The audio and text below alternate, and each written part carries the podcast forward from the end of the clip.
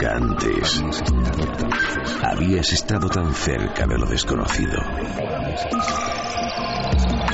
Milenio 3. Cadena Ser.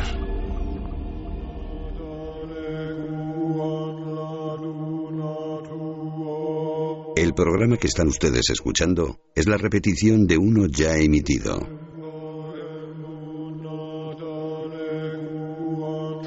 Este equipo, con Noel Calero, Carlos Largo, Fermín Agustí, están venga a lanzar preguntas, como si estuviésemos ante el gran tablero de la Ouija, del tiempo, el espacio y la realidad. Nosotros sí que jugamos a la Ouija, pero cada semana, no solo hoy. ¿En qué sentido?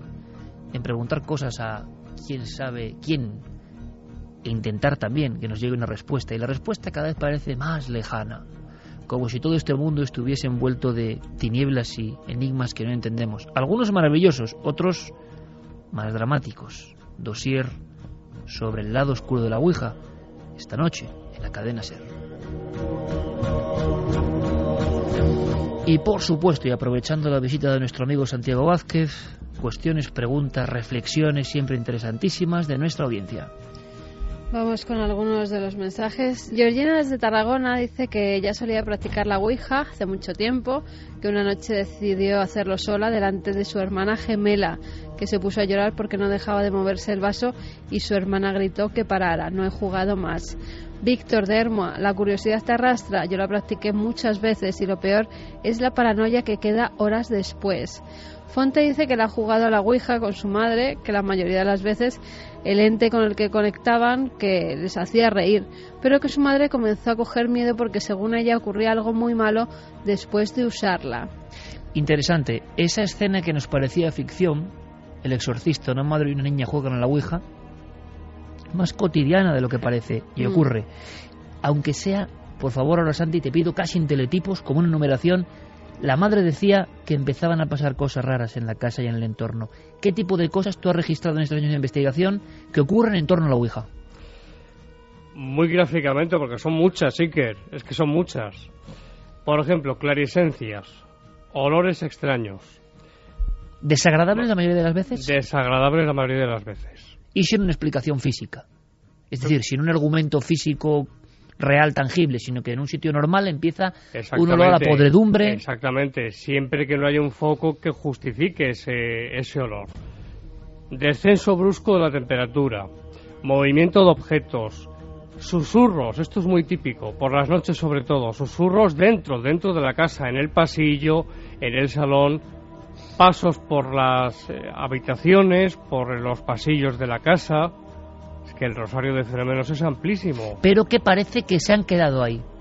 Claro, claro, justo. Claro, haciendo casi como de cuaderno de niños, ¿no? Esto es, eso es sencillísimo de entender, pero como si bien en la creencia de esas personas y en su gestión de esas personas, ojo, o bien porque es verdad, han hecho algo que no debían hacer, empieza la preocupación y en la casa se ha abierto la puerta. Exactamente. Es como si se quedase ahí la, la causa. También ocurre otra cosa, y es que a veces la causa que ha operado en la Ouija puede seguir a una persona hasta su casa, ¿eh? Esto ha ocurrido muchas veces. Y ese fenómeno con el que acabamos la primera hora de un vaso que solo sale impulsado Sí, co- esto es golpeando una foto, Esto eh, ha ocurrido. en más ocasiones. Yo conozco un caso en, en Galicia de una persona muy cercana, en efecto, que desafió a la causa paranormal, la copa se elevó en el aire y salió y se estrelló contra, contra la pared. Esto ha ocurrido muchas veces. Ahora estoy recordando, y tú lo recordarás, Santi, eh, el caso de Manolo Martínez, uno de los primeros de la segunda época de cuarto milenio, un hombre que hizo una ouija con cuatro amigos, dos de ellos se enfrentaron de una forma socarrona, de una forma siempre de risa, siempre sin respeto, que creo que eso es malo en todo, en todo en la vida, Sí. también en esto, y que luego pues se fueron matando de una forma bastante terrible eh, en torno a esa partida, vamos a llamarlo así, de lo que creían ellos que era un juego de mesa, y se fueron matando. Es que una, una reflexión que, este- que estoy haciendo a lo largo de toda la noche y que este es muy buen momento para, para decirlo, es que no sé por qué la gente se empeña en llamar juego a algo donde no tienes absolutamente nada que ganar y puede que muchísimo que perder.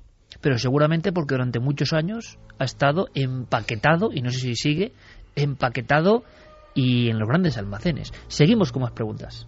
Bueno, de eso nos preguntaban y parece ser que sí, que se sigue vendiendo, aunque cada vez es más difícil encontrarlo. Roque nos dice, tuve alguna experiencia con la Ouija cuando iba al instituto, fue una moda que surgió, jugábamos con un folio, con letras dibujadas y usando de máster una moneda de 5 duros. Yo creo que eso es lo típico de todos los colegios e institutos de este país, vamos. Irene dice, la Ouija era para mí como una edición emocionante, vibrante, hasta que tuve una experiencia tan impactante que hoy después de más de 10 años aún no asimilo. Juré no volver a practicarla, cuidado. Eh, fíjate si es, si es típico.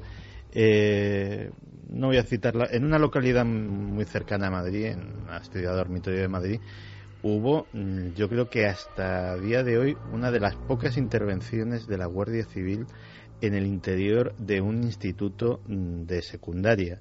Eh, esto fue en, eh, en la década, a principios de la década de los 90. Y eh, todo empezó con un juego de Ouija. Empezó con un juego de Ouija en clase y acabó eh, la localidad en cuestión es, es, tristemente famosa por eh, el tema de las profanaciones en, en los cementerios y eh, precisamente eh, fueron esos alumnos los que eh, en esa espiral de hacer caso a, lo que les iba saliendo del tablero pues terminaron eh, profanando cementerios, etcétera, etcétera, y al final terminando con una intervención de las autoridades en el propio centro docente. Yo te pido siempre ahora con, con, los oyentes máxima brevedad y claridad, que sé que lo sabes hacer muy bien, Santiago. Sí. Con estos mensajes, ¿qué engancha, por lo tanto, de la Ouija? ¿Por qué se produce eh, esa vibración y esa emoción que decía esta, esta oyente? Puede haber dos causas independientes o que vayan unidas. Por un lado, nos encontramos con la propia causa que está incidiendo en el fenómeno. Pero por otra parte, vamos a lo que decía al principio, esas ganas de saber, de conocer lo que puede haber. La curiosidad, la curiosidad eterna del ser humano, ¿no? Exactamente, eso es lo que yo creo que principalmente engancha más en este fenómeno de la Ouija. Esa adrenalina. Seguimos. Lo misterioso, ¿no? Siempre también ha enganchado eso que no podemos ver, sí. con esos seres que no nos podemos comunicar muchas veces, el ansia de haber perdido a un ser querido y querer saber más, quererse estar bien. Todo eso yo creo que, que, engancha y más a las personas, pues eso, que acaban de perder un familiar o tienen problemas muy graves, por eso se vuelven la mayoría obsesivos con, con las letras y los mensajes. Sobre y todo las si, como decía Santiago, de repente algo responde en tu mente o no, no lo sé, eh, coherentemente con la vida de esa persona que claro, está claro, claro. Es, es, que, eh, fíjate, si te puede pasar cosas. Lo último que he visto yo es la Ouija para iPad.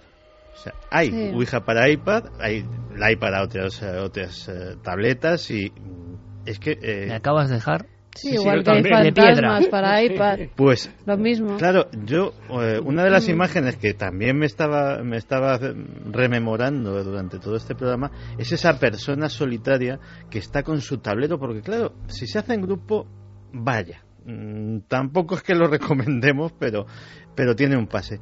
Pero ese momento solitario, horas y horas, y me estaba viniendo a la mente la imagen de un micrófono cuando lo acercas a, su altavoz y se retroalimenta y suena ese pitido penetrante que si lo fuerzas puede llegar hasta estropear la máquina, estropear eh, el altavoz, quemarle los transistores.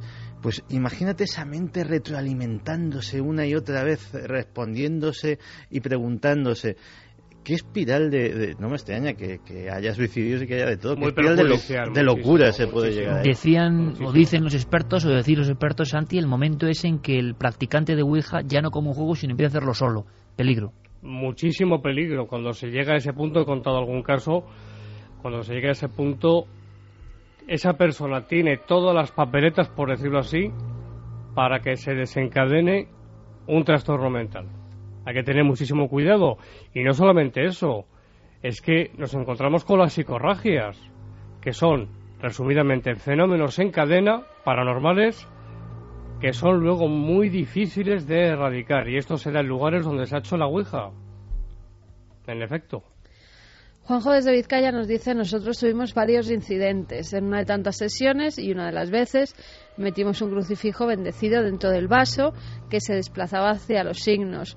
¿Cuál fue la sorpresa? Que el vaso se empañó de vaho por dentro. Empezó a moverse a una velocidad increíble y terminó volcándose. Cayó al suelo y no se rompió.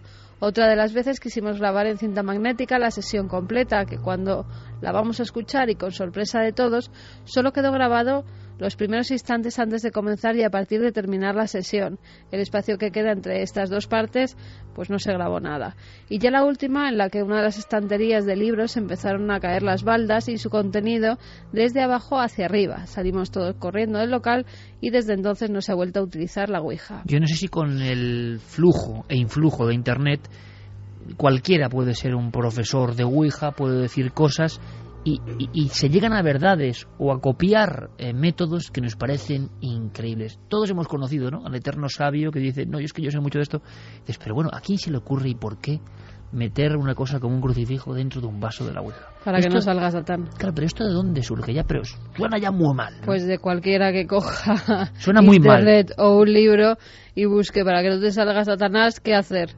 Simplemente con eso. Ah, no hacerla, claro, claro, no hacerla. Sí, pero la curiosidad lleva a buscar y el intentar hacerla bien y el que no te salga ese Ah, o sea, es por protección. Claro. Ah, bueno, pues también me parece tremendo. También se hace el campo de la psicofonía, ¿eh? yo conozco algún caso de poner junto al micrófono un crucifijo. Qué curioso. Y por otro lado, hablando de psicofonía, y será otra parte en el futuro de otro dossier, pero hemos, estos amigos que han investigado muchas veces Ouija, yo recuerdo, fíjate, una que me puso a mí los pelos de punta, eh, de gente haciendo Ouija y en el ámbito de lo paranormal, pero no haciendo una psicofonía es profeso, ¿no? Pero que en el entorno de esa manifestación o de ese juego será una voz. Y recuerdo a Fernando Jiménez del Oso contándolo y en aquella cinta mítica de Más Allá, del número 2 de Más Allá, que decía, y en la conversación, una voz que no era de ninguno de los participantes, y como lo contaba Fernando, claro, decía, San José bendito Recuerdo, recuerdo esa parafonía. Eh, y es muy habitual que haya grabaciones paranormales o psicofonías en sesiones de Ouija sin buscarlo. Cierto. En el Poltergeist de Embajadores del año 90, 90 o 91, no, no recuerdo ahora mismo. Todo empieza con una sesión de espiritismo y una parafonía que graba don Germán. Clarísima, que si quieres algún día podemos traer. Pues sí, porque es un caso muy interesante y poco conocido a nivel actual. Y además con una fenomenología muy abundante. La voz decía lo siguiente, una voz masculina, firme, han conseguido contactar. Todo, toda esa fenomenología poltergeist empezó con una sesión de espiritismo.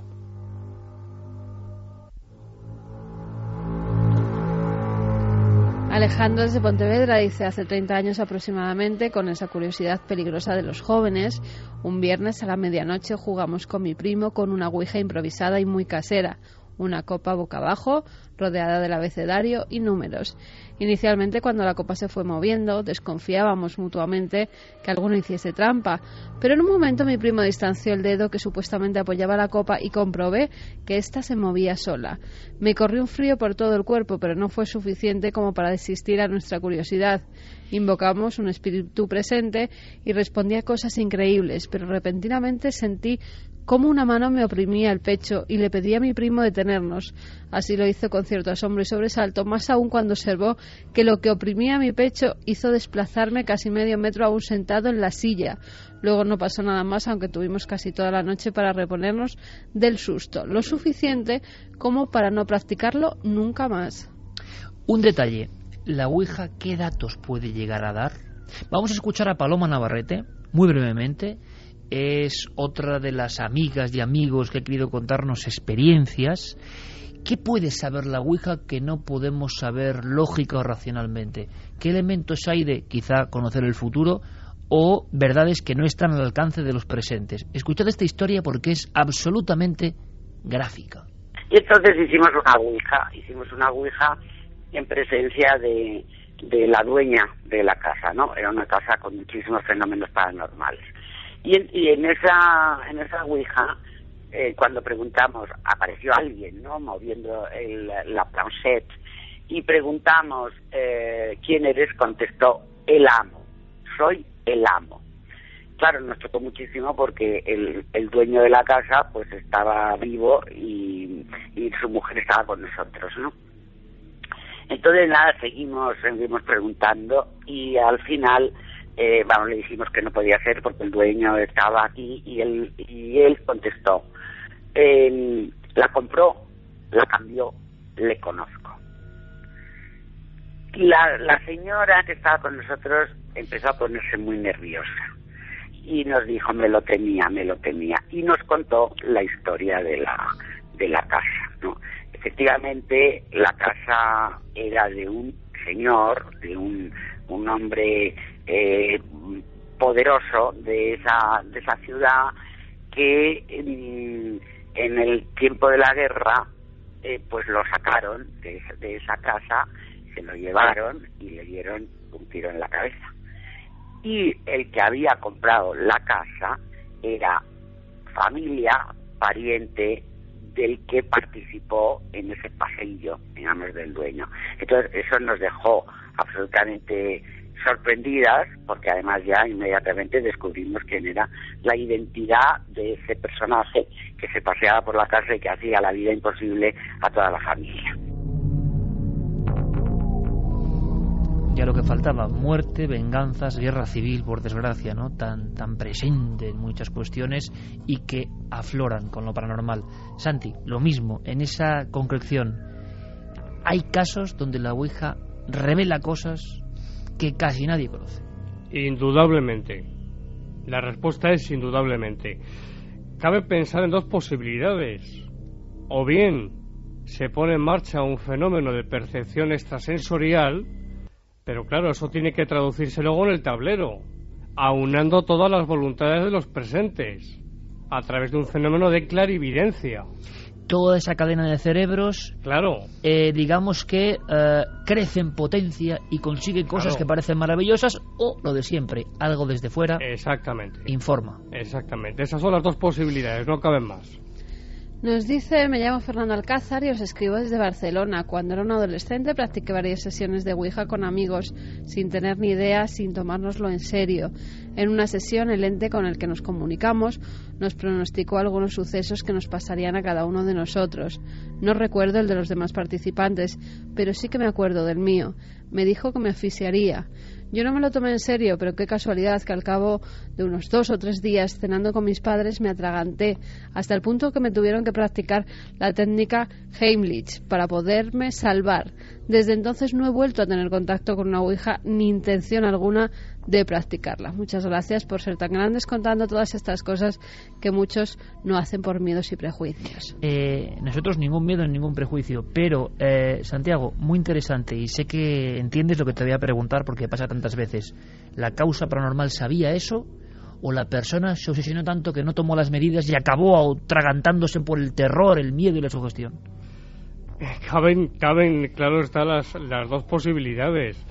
Pero lo que sí es cierto es que a través de la Ouija, como, como bien sabéis, se da el fenómeno de la precognición. Es decir, tienen conocimiento de futuro, como ocurre también en el fenómeno de las parafonías.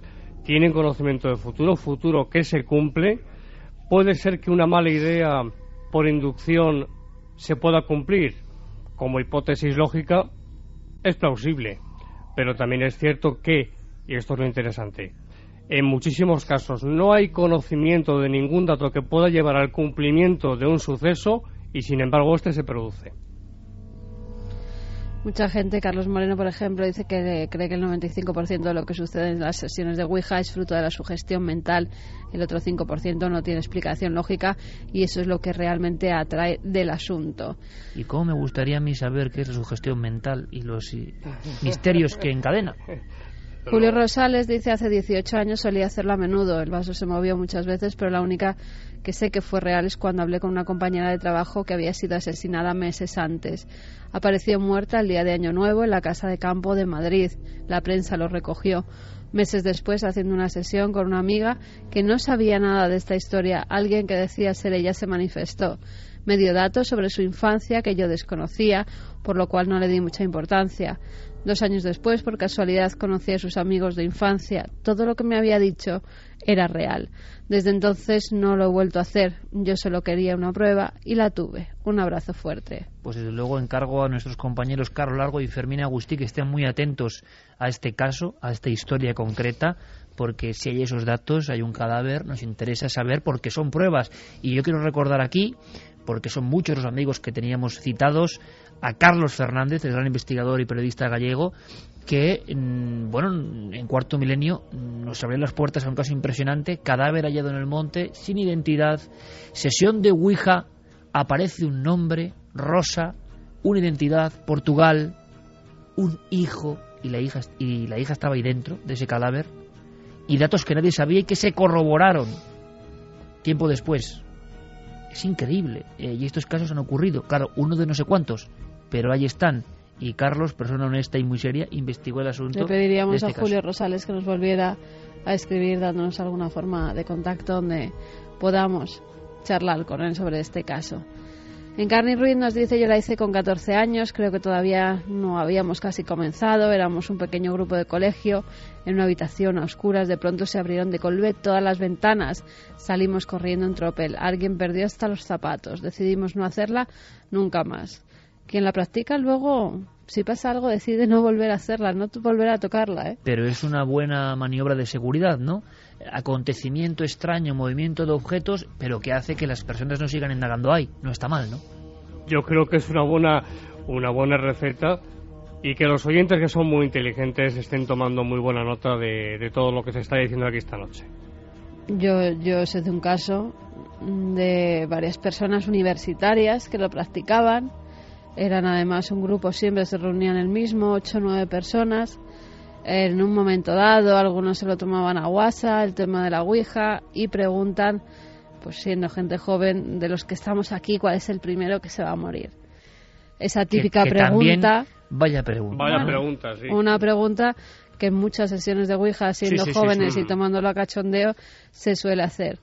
Eh, ese tablero dio un nombre de los que estaban allí presentes, lo tomaron como, bueno, esto ha sido una anécdota, y justo a la semana, mientras iban a hacer otra sesión de Ouija, acudían al mismo lugar donde se reunían siempre, una de las paredes se cayó justo encima de ese chico matándole.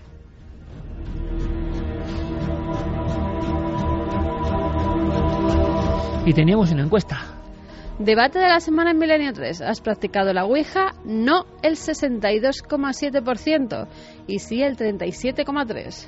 Pues está bien, ¿eh? Que no lo practican. Está bien, y hay una cosa, quedan muchísimas por contar, por supuesto, y nosotros, yo creo que en un par de semanas, si es posible, haremos en cuarto milenio, en esta combinación de datos y con lo que nos estáis contando, una nueva investigación y debate a tumba abierta, proceso a la Ouija, claro que sí, porque estas grandes claves nos interesan.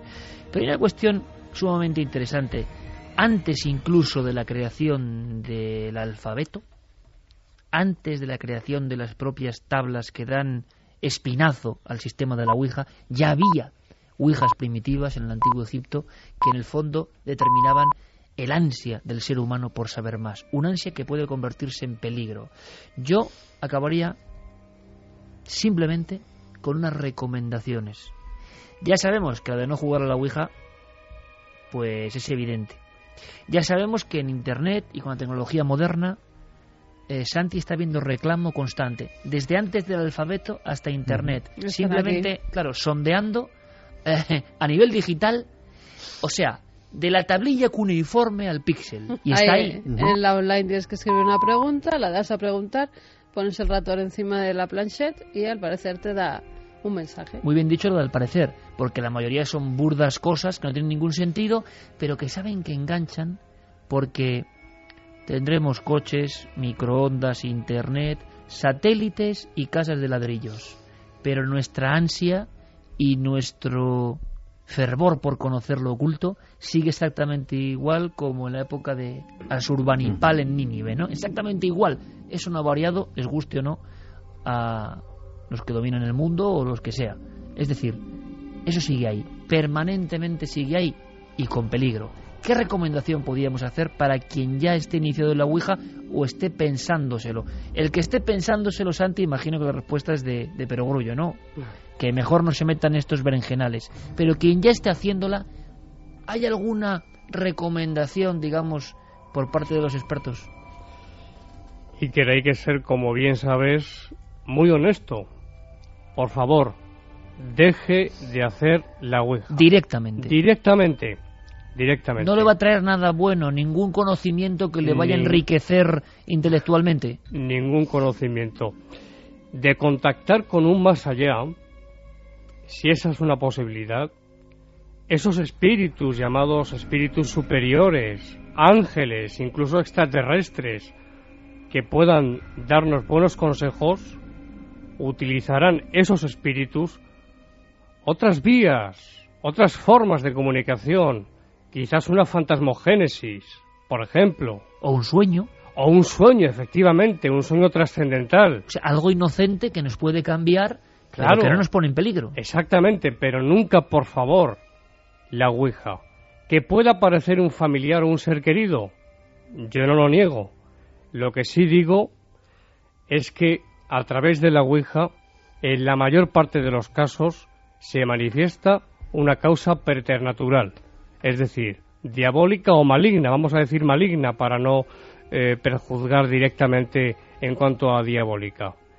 Y las posesiones, lo sabemos, los casos de supuestas posesiones, ahí están los demonólogos, el padre Amor, el padre Amantini, el padre Fortea y tantos y tantos, nos dicen que el inicio, en la mayor parte de los casos, de una posesión es la práctica de la Ouija. Lo hemos Así escuchado. En todos los exorcistas que hemos podido entrevistar, y son unos cuantos, Es que es así. Que se les Todos. está llenando Claro. la iglesia de gente que practica la Ouija o que está en grupos de corte no muy recomendable. acabo con un dato. La Ouija, cuando la sacó al mercado Parker, llegó a vender más que el Monopoly. Y por último, que del 2001 al 2011 era una de las épocas doradas de la Ouija. Eso está comprobado, Santi. Sí, sí, eso está comprobado y de hecho ya te digo, el dato coincide con eso. Eh, la gente que en época, concretamente en Estados Unidos, en época de guerra, eh, quién sabe si para contactar con sus familiares caídos en combate, pues, eh, pues eh, se agarra a esta tabla como tabla de salvación. Yo creo, Iker, en cinco segundos, que el ser humano, y más en determinadas circunstancias, tiene un anhelo, aunque sea inconsciente, de trascendencia. Lo que sucede, queridos amigos, es que el camino, en este caso la Ouija, no es el adecuado. Busquemos el camino adecuado. Mira, y que yo me quedo con las palabras que pone en la portada Edmond Grus, que es un especialista, ha dedicado su vida al estudio de la Ouija, y así se titula su libro, La tabla Ouija, juego entre comillas peligroso que conduce a obsesión, posesión, locura, crimen y suicidio. Y que no deja de ser un misterio, un enorme misterio. Me gusta mucho eso, ¿eh? De el anhelo trascendente del ser humano. Quizá este no sea el camino. El anhelo sigue ahí. Habrá Sí. que encontrar el camino. Habrá que encontrar ese cordón, ¿no? Hacia Mm. los otros mundos que nos han vedado y de los cuales hemos sido apartados abruptamente. Más claro agua, ha sido un honor, eh, Santiago. El honor para mí siempre, Iker, estar aquí con vosotros, contigo, con Carmen, con Santiago, con todos los compañeros y con los cientos de miles de, de amigos oyentes de Milenio 3. Y yo recomiendo además eh, que sigan muy atentos a tus creaciones, a tus programas de radio en Más Allá de la Realidad, Muchas gracias. a Iker. través del podcast.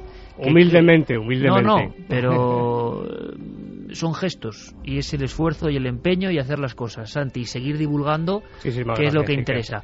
Eh, te esperamos por aquí para contar muchas más cosas, Santiago. A tu disposición siempre, ya Por lo cierto, sabes. eh, te invito al debate de la Ouija, tienes que estar. No te vas a librar de mí. tan fácilmente. Un gracias, abrazo, Santiago. maestro, gracias, Gracias, maestro. gracias, como siempre. Venga, vamos rápidamente, cambiemos el tercio. ¿Qué ha pasado? Por cierto, han pasado cosas tremendas, ¿eh? Sabéis que hay un... Bueno, se ha descubierto una serie de espionajes a través de Twitter y de Facebook por parte de la CIA. Mm. Bueno, y muchas más cosas que cuenta Diego Marañón, nuestro cronista en el ciberespacio. Y después, yo creo que va a ser muy bonito. Visado para el futuro. Lo explicaremos atentamente. Vamos allá.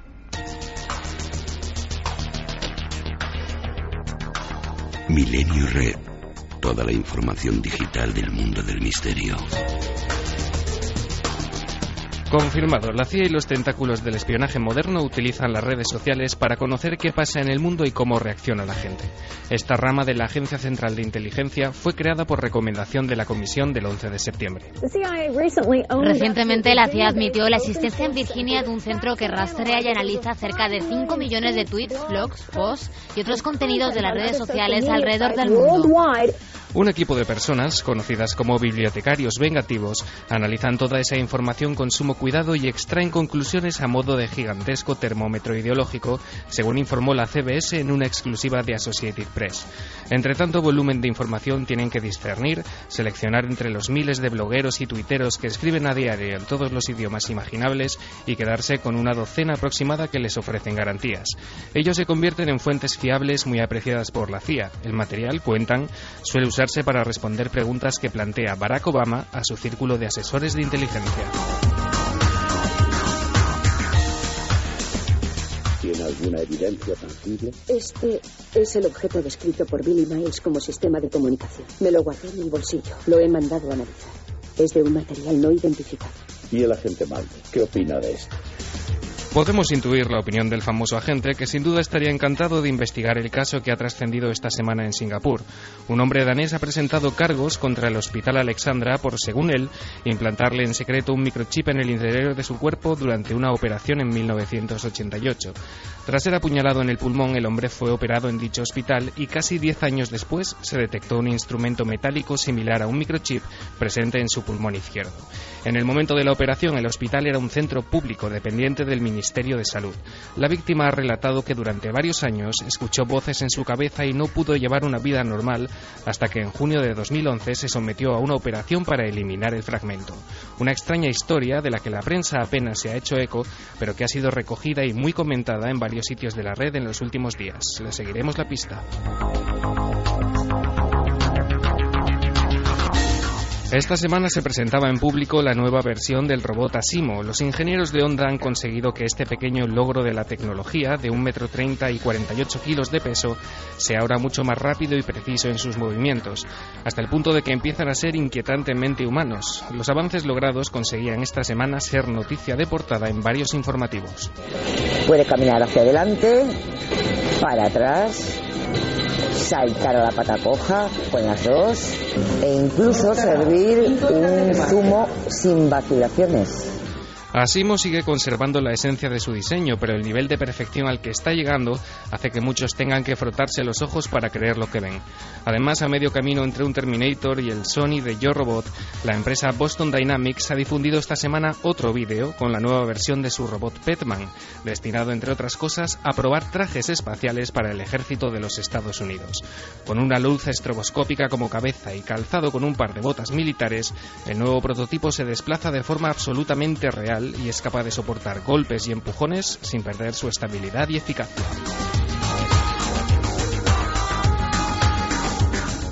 Parece el argumento de una novela, pero no lo es. El extraño caso de la muerte del ciudadano norteamericano Ricky McCormick, de 41 años, cuyo cuerpo fue hallado en un maizal de Missouri en el verano de 1999, llamó la atención de las autoridades y del público en general debido a los dos pedazos de papel que se encontraron en sus bolsillos. En ellos se pueden leer varios mensajes encriptados con un código hasta ahora desconocido. Se trata de más de 30 líneas codificadas con una exasperante variedad de letras, números, guiones y paréntesis. El fallecido, un expresidiario dependiente de la asistencia social, tenía un golpe en la cabeza y hasta el momento los motivos de su muerte son un misterio. Los expertos en criptografía se han rendido y por eso el FBI decidió hace unos meses solicitar el apoyo de los ciudadanos publicando los documentos en una página web con la esperanza de que algún internauta pueda encontrar el código secreto del fallecido, que ya se ha definido como una especie de manuscrito Voynich en miniatura. Este es el código, dos páginas de garabatos ininteligibles. El FBI lleva trabajando en esto durante 12 años, pero ahora han decidido hacerlo público por si alguien puede ayudar a descifrarlo.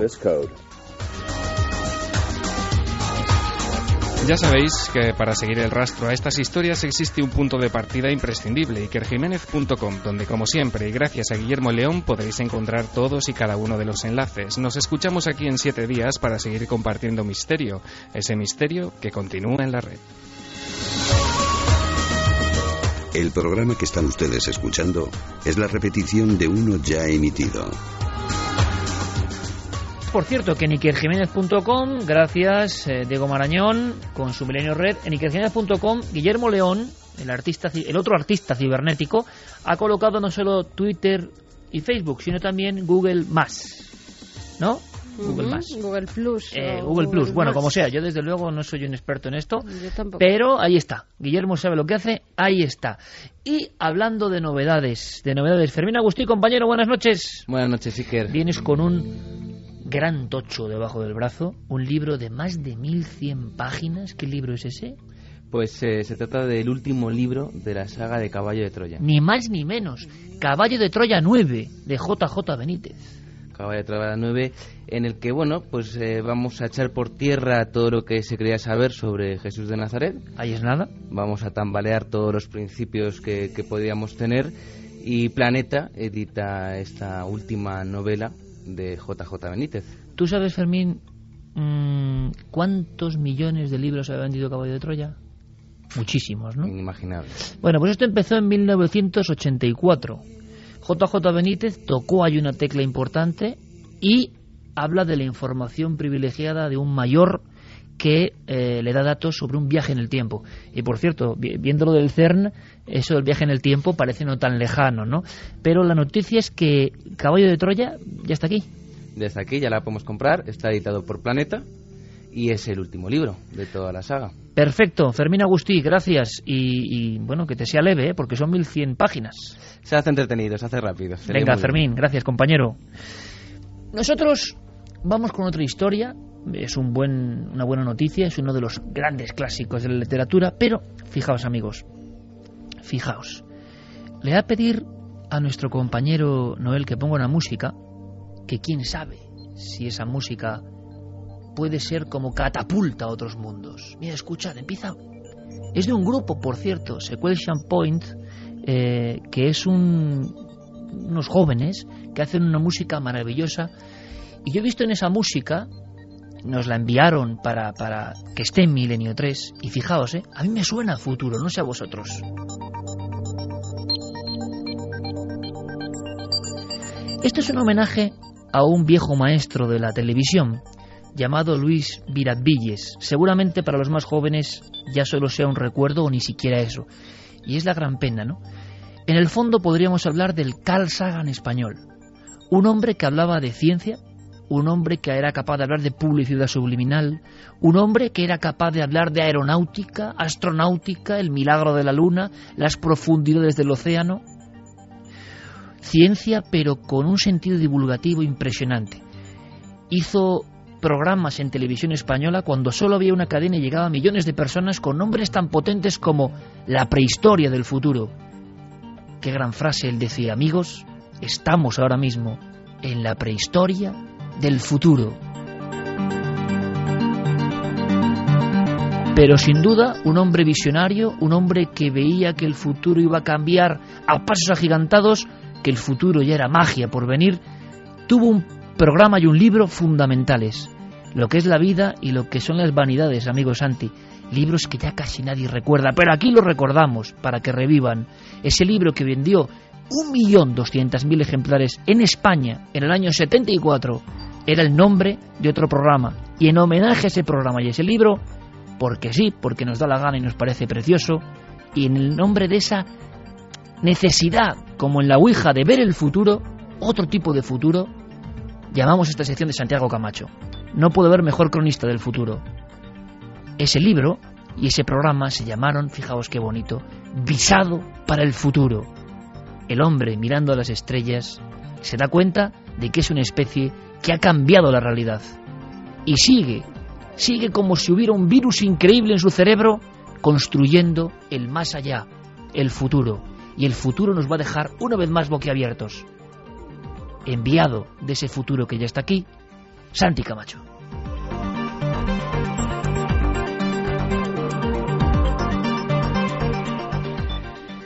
Pues sí, vamos. eh, cuando Powell y Berger escribieron El retorno de los brujos, idearon un término que se llamaba realismo fantástico, para referirse a lo que hacemos más o menos aquí todas las semanas.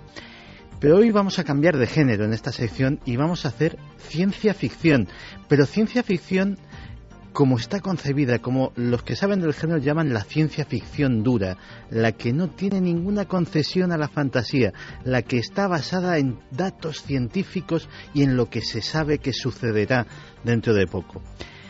Y precisamente cuando pensé en un primer capítulo para esta sección, qué mejor que fijarse en la informática, el emblema de la modernidad, el emblema de estos tiempos. Todos tenemos un ordenador a mano, todos tenemos uno en casa, en el trabajo, debajo de nuestro brazo, en el autobús, casi ya se han vuelto omnipresentes. Pero ¿cómo será la informática dentro de 30, de 50, de 100 años? Cuando murió Steve Jobs, ese visionario, ¿qué llevaba en la cabeza? ¿Qué imaginaba que sucedería? Fíjate que por un lado tenemos a Steve Jobs y por otro lado tenemos a Luis Miravilles en los años 70 y los escritores de aquella época, yo he llegado a conocer a muchos que cuando salieron los primeros ordenadores personales renegaban del procesador de textos y decían que nunca dejarían de escribir o a máquina o incluso a mano. Eh, el mismo Fernando Jiménez del Oso escribía, manuscribía a y pluma. JJ Benítez sigue escribiendo a máquina. Pues y Jiménez del Oso había que transcribirle absolutamente todos sus textos porque él escribía a mano. Eh, pero las cosas han cambiado, la informática se ha convertido en una herramienta absolutamente imprescindible y el avance es imparable. Ese avance se basa en una cosa que se llama la ley de Moore. Gordon Moore fue uno de los fundadores de Intel y estableció en 1965 una ley que se ha cumplido inexorablemente que decía que cada 18 meses, cada 18 meses se dobla la capacidad de proceso de los ordenadores. Y eso sigue siendo válido hoy. Eso sigue siendo válido, aunque puede que no durante mucho tiempo. Fíjate, eh, siempre se ha dado el dato pues eh, de que uno tiene ahora mismo en su teléfono móvil más capacidad informática de la que llevó al hombre a la luna o que mira ver las tarjetitas estas de felicitación que grabas tu voz y se la mandas a, y se la mandas a un amigo para felicitarle por su cumpleaños o por cualquier otra cosa eso es más potente que cualquier ordenador de los que había pues en los años 50 o principios de los 60 pero es más, por dar datos más actuales, una consola de última generación, una PS3, una Xbox, tiene más capacidad de proceso que el mayor ordenador militar que había en 1997, es decir, en una fecha muy, muy, muy reciente. Claro, y la gran pregunta que lanzamos, hagamos ese visado por el futuro. Santi, ¿cómo ves? ¿Cómo ven los científicos de primer nivel mundial y a los que no llegamos?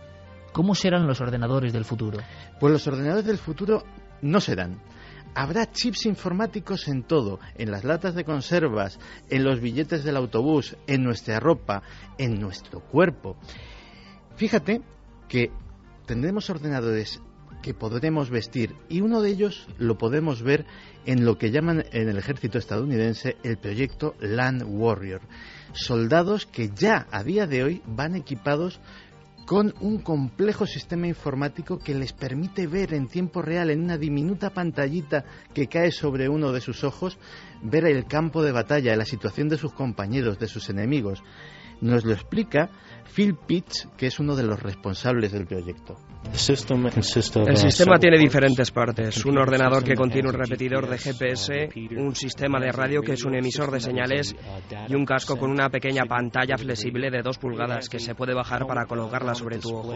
Esta pantalla te permite ver como si estuvieras ante una de 17 pulgadas y tiene otro sistema interno de GPS. ¿Me quieres decir, Santi, que llevaremos unas gafas para que todo el mundo lo entienda y sea gráfico y lo asuma?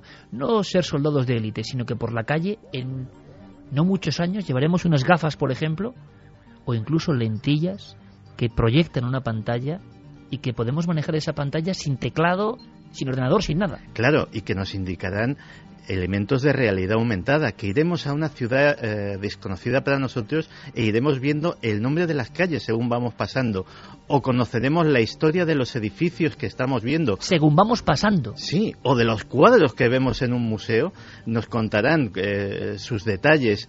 Es absolutamente maravilloso y sobre todo es real. En estos, estos soldados del proyecto Land Warrior el procesador que llevan para manejar todo esto no es una complicada mochila, no es un elemento pesado, es su propio casco y un elemento que es poco más grande que un teléfono, que un smartphone actual. Es decir, algo que pueden llevar perfectamente en combate y que no les abulta para nada. Pero es que nuestros coches también serán ordenadores.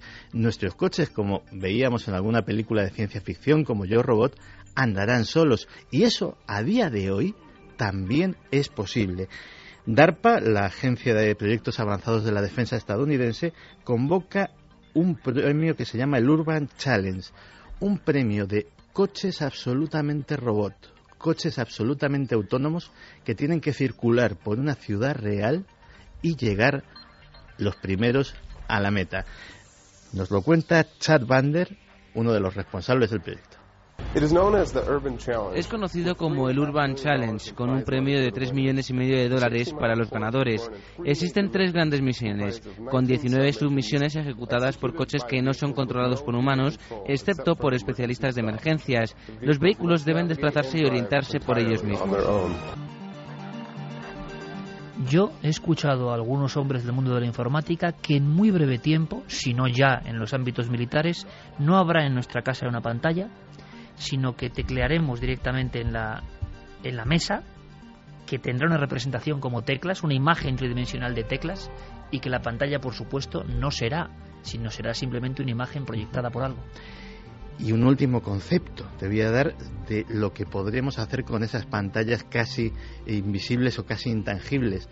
Con un guante accederemos a lo que se denomina la tecnología áptica. Cuéntame esto porque esto me ha dejado ya noqueado. En fase de tecnología áptica. Áptica.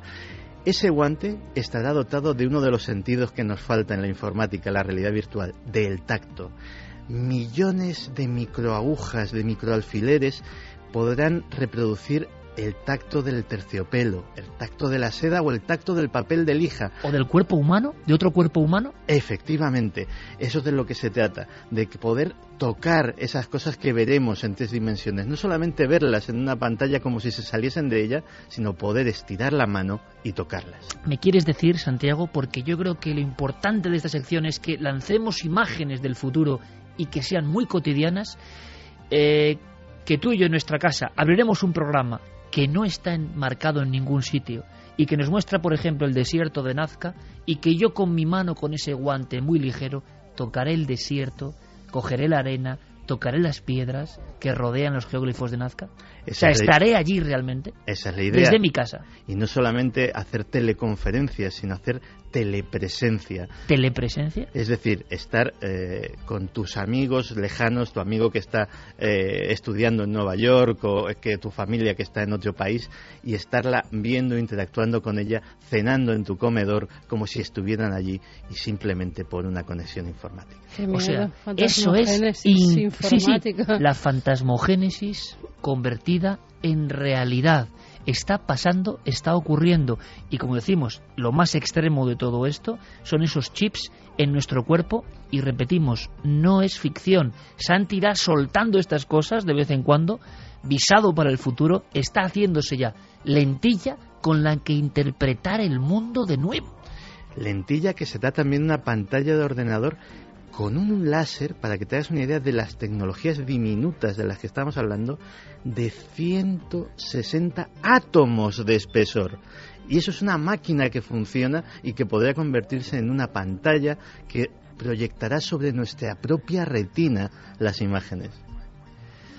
O sea, quiero estar enfrente de la sábana santa de Turín y tocarla sin dañarla y sentir la sábana santa de Turín. Y no sentirás igual que si estás delante de la sábana santa de Turín. Puede ser, pero la experiencia será prácticamente idéntica. Es alucinante lo que el ser humano, hay que reconocerlo, está logrando. Claro que nos parece inconcebible, como lo que le podría parecer Internet a mi bisabuelo, por ejemplo. inconcebible, inimaginable. El lenguaje no llega a cosas que están por venir. Esa va a ser la sección de Santiago Camacho, combinada con sus otras secciones, por supuesto. Pero qué mejor cronista para el futuro. Santi, alimentación, vehículos, guerras, maquinarias, belleza, estética, todo. ¿Cómo será en el futuro? Nos irás contando. Claro que sí. Gracias, compañero. Y vámonos porque estamos ya, parece mentira, en la recta final.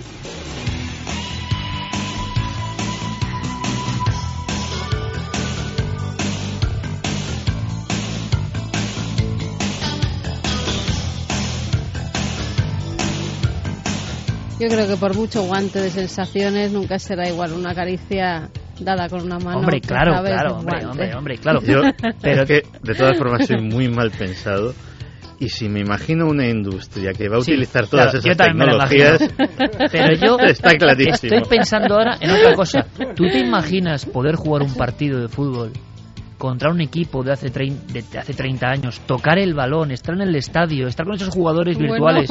Increíble. Lo que nos faltaba. Decía, decía Arthur C. Clarke, que no es nadie, no precisamente, no era nadie, eh, cualquier tecnología del futuro será imposible de distinguir de la magia.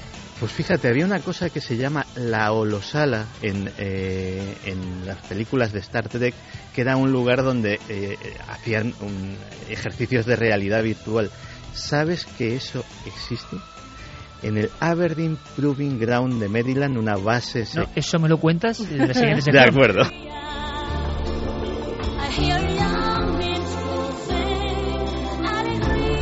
Y es verdad que precisamente los amigos del Circo del Sol representan algo, en mi opinión, ¿eh? en mi opinión muy personal, eh, muy elevado, una sensibilidad muy especial. Nos da la impresión, y lo hemos hablado y será motivo de algún problema, de algún programa, no un problema, que bueno, existe ahora un removerse de las conciencias y del mundo que es digno de estudio. Es un honor para nosotros estar aquí contando todo lo que está ocurriendo, lo que está pasando. Precisamente incluso había personas que para el 11 del 11 del 11 se habían concentrado en un lugar sagrado y mágico como la Gran Pirámide y ha habido ciertos disturbios. No, han podido entrar, han cerrado las pirámides a Calicanto porque no querían que grupos esotéricos hicieran ningún ritual dentro de las pirámides. La eterna batalla entre la racionalidad a ultranza, la lógica, una lógica que está muy bien porque nos permite que la ciencia llegue a esos límites que contaba Santiago Camacho, pero por otro lado, ese cortarnos el cordón umbilical con la magia y lo sagrado, como que no nos gusta, porque eso significa también cortarnos la fantasía, las alas del eterno sueño del ser humano. Ha sido un placer. Carlos Largo, Fermín Agustí, Noel Calero, alegría para vosotros amigos. Santi, gracias como siempre. Santiago, ha sido un placer de verdad, pasado una semana muy feliz a pesar de todo este movimiento impresionante que ocurre y nunca olvidéis eso, la fantasía, la magia, los sueños, la capacidad de ensoñar, la capacidad de ir más allá de lo puramente físico. Una de las cosas que nos hace precisamente humanos. Hasta dentro de siete días.